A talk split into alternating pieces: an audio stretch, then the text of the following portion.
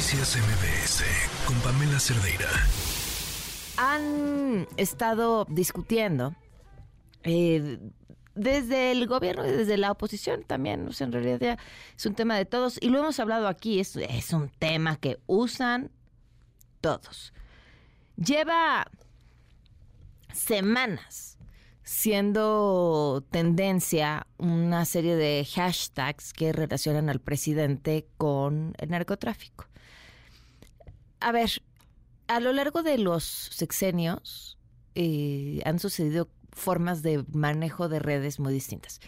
Por ejemplo, Twitter, ahora X, parecía como esta especie de democracia perfecta donde cualquiera podía posicionar un tema si el tema era suficientemente interesante convertirse en parte de la conversación y que, y que la conversación además llegara a los medios de comunicación. Sin embargo, pues en algún momento el asunto se torció. En algún momento cuando llegara a esa conversación que trascendiera a los medios, pues tenía un valor mucho más allá de la propia red social. Y entonces se empezaron a generar o inflar conversaciones artificiales, de, o al menos de manera artificial, no de manera orgánica, por así decirlo.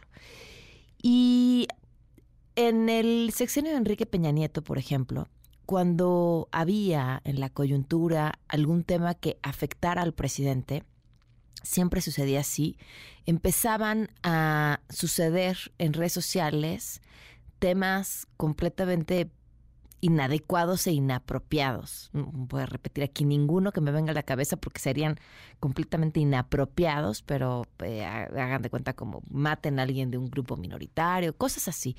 Eh, y entonces toda la conversación se centraba en por qué alguien estaba haciendo tendencia algo que era inapropiado, incorrecto, todo lo malo.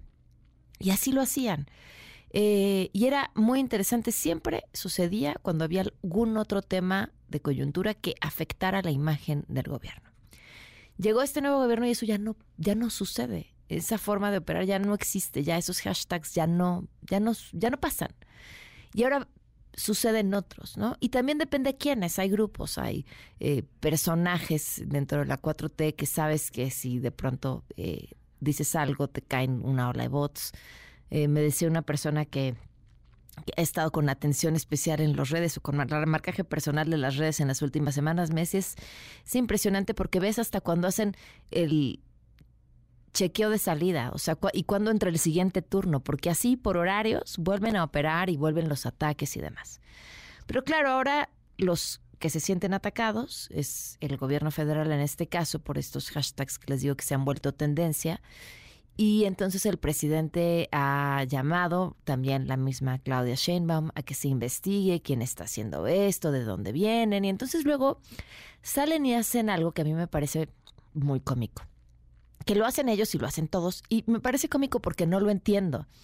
Entonces salen y enseñan unas gráficas donde se ven a veces, hagan de cuenta como manchones de pintura, unos arriba, otros abajo, y nombres de algunas personas. Y dicen, aquí se demuestra que pero lo hacen todos los que nos quieren explicar que una tendencia está inflada, que una tendencia está apagada.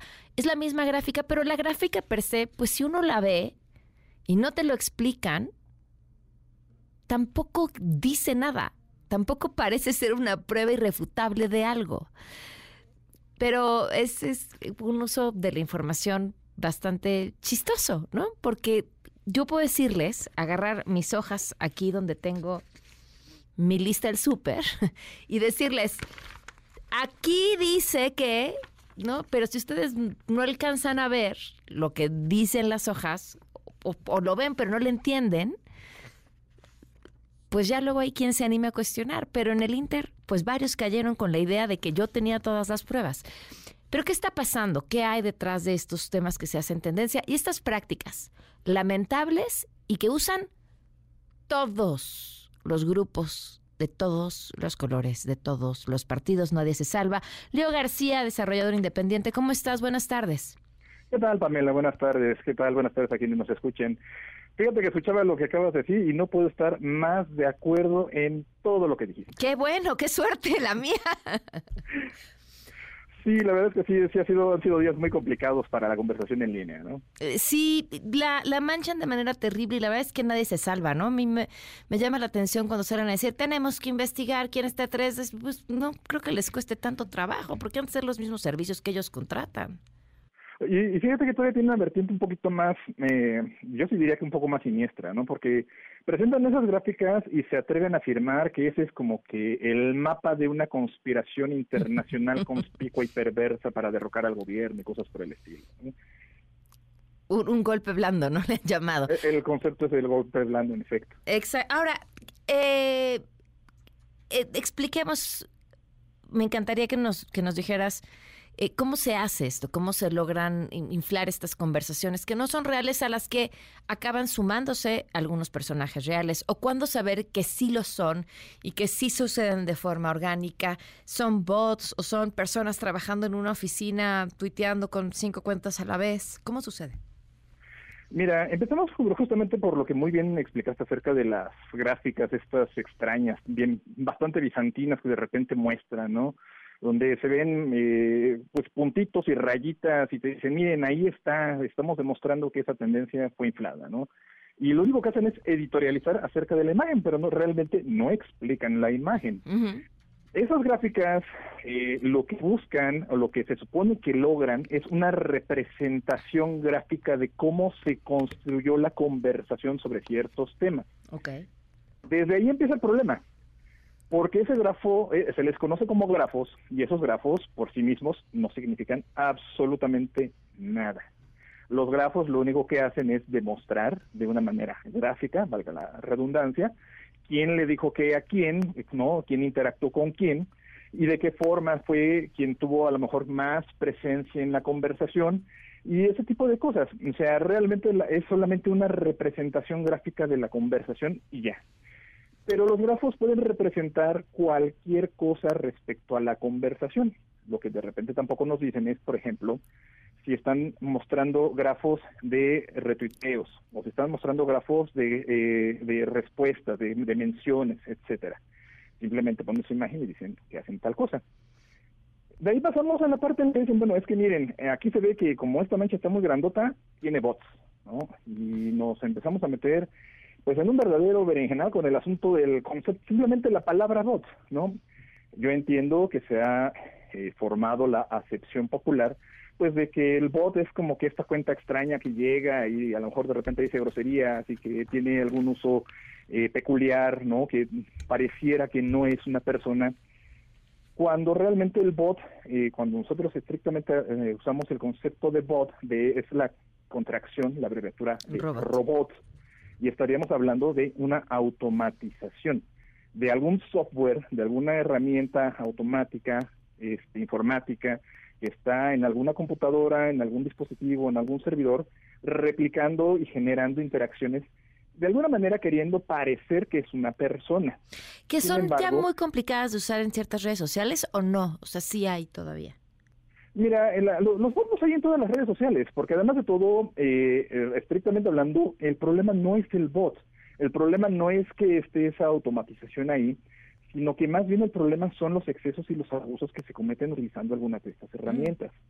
Y el problema es que también estos excesos y abusos eh, no estrictamente están relacionados a las herramientas automatizadas, sino que pueden ser hechos por seres humanos simple y sencillamente personas que sienten la urgencia, la necesidad de participar en la conversación, o es cierto, porque también se ha documentado que existen oficinas, existen agencias, uh agencias. Agencias, qué generoso nombre. Eh, sí, bueno, eh, eh, tendríamos que concederles ello, ¿no? que son agencias que venden esta especie de servicio en el que colocan los temas, en el que se intentan hacer cargo de conducir la conversación y pues sí, eh, tienen gente contratada este, queriendo, eh, queriendo participar a manera conveniente en los temas y metiendo los hashtags y toda esta serie de cosas.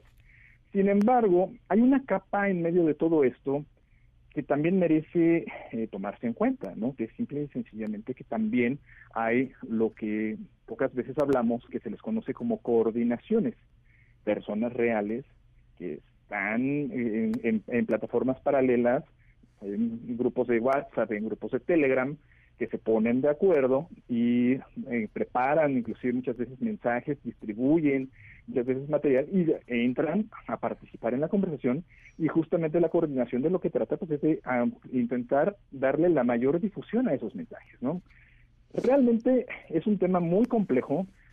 Que, dentro de la maldad sería lo más ético, ¿no? Es que, mira, hay muchas, hay muchas cuestiones alrededor, ¿no? Porque, eh, por ejemplo, si hablamos de bots, nos regresamos a la, a la idea de que tenemos popularmente de bots. Tú a simple vista realmente no puedes decir qué cuenta sí o qué cuenta no está conectada a una automatización o que sus interacciones están surgiendo desde una automatización. Lo que sí se puede hacer y lo que en teoría quienes tenemos alguna capacidad para investigar en la red podemos detectar son comportamientos anómalos, comportamientos que eh, pueden significar que está habiendo algún exceso o algún abuso en el, en, el uso de esas plataformas, justamente. Y hay, hay, hay, un, hay un tema. Eh, uno necesita desarrollar cierta madurez emocional y piel gruesa para voltear a ver y decir, sí, están operando desde una agencia y su turno se acaba a las 8 de la noche. O, hasta mañana a las 12, que fue lo que les pagaron, ¿no? Y no eh, voltear y pelear con quien te está escribiendo, que no te va a leer, ni te va a contestar, ni vas a convencer. Eh, pero cuando, cuando no estás ahí, el, el daño que pueden llegar a causar a las personas a las que atacan puede ser muy grande. Sí, por supuesto, ¿no? El, daño, el, el, el, ruido que meten a la conversación, el daño que causan, que creo que la palabra la aplica perfectamente, es cierto, es daño lo que causan, todo eso es real, ¿no? Eh, justamente mucho de, de esta percepción que todos quienes de alguna manera somos eh, somos recurrentes al uso de redes sociales, de mayor o menor medida lo hemos padecido, es un poco a lo que apelan eh, cuando simplemente salen y dicen y señalan a medio mundo de que es un bot, ¿no? Lo que buscan es generar esa, apelar a esa percepción negativa de los usuarios que solamente están por ahí dando problemas y que no existen y que eh, son contratados o una serie de cosas, aunque realmente como tal no, no lo estén demostrando. Claro. Eh, ¿Cuánto cuesta? O sea, ¿cuánto cuesta hacer una, un hashtag en redes sociales que dure dos días? Mira, eh, fíjate que ese es uno de los temas más polémicos de todo esto, ¿no? Porque efectivamente hay agencias que dicen, ¿sabes qué? Pues yo te firmo el contrato este, por X tiempo, ¿no? Por meses, por años, en los que nos hacemos cargo de la generación de contenido y bueno, son quienes trabajan justamente en manejar estas campañas, pero también es cierto que mucho surge espontáneamente desde la gente. Fíjate que el caso particular del hashtag que creo que nos tiene platicando ahorita tiene esa peculiaridad, o sea, y no es por, eh, por simpatía o por antipatía política, sino que creo que lo que vimos el domingo con la marcha eh, comprueba que hay mucho elemento social real detrás de esos hashtags, ¿no? Y esa es una parte que a la vez es lo que ha llevado a que el gobierno esté reaccionando. O sea, eh, si no fuera tan relevante en cuanto a la percepción social real, tal vez lo hubieran pasado por alto, ¿no? Que ya de alguna manera en otras ocasiones había sucedido. Pues te agradezco muchísimo, Leo, por habernos acompañado y explicar punto por punto este que va a ser el tema a lo largo de todo el 2024 híjole, yo creo que apenas estamos viendo el principio, ¿no? Todavía ni siquiera empiezan las campañas y bueno, cuando vengan las campañas, el, eh, eh, pues ya creo que sobra mencionar que se ha visto en acción de lo que son capaces de hacer también cuando se trata de echar porras, ¿no? Así es. Muchísimas gracias. Te mando un fuerte abrazo, Leo. Noticias MBS con Pamela Cerdeira.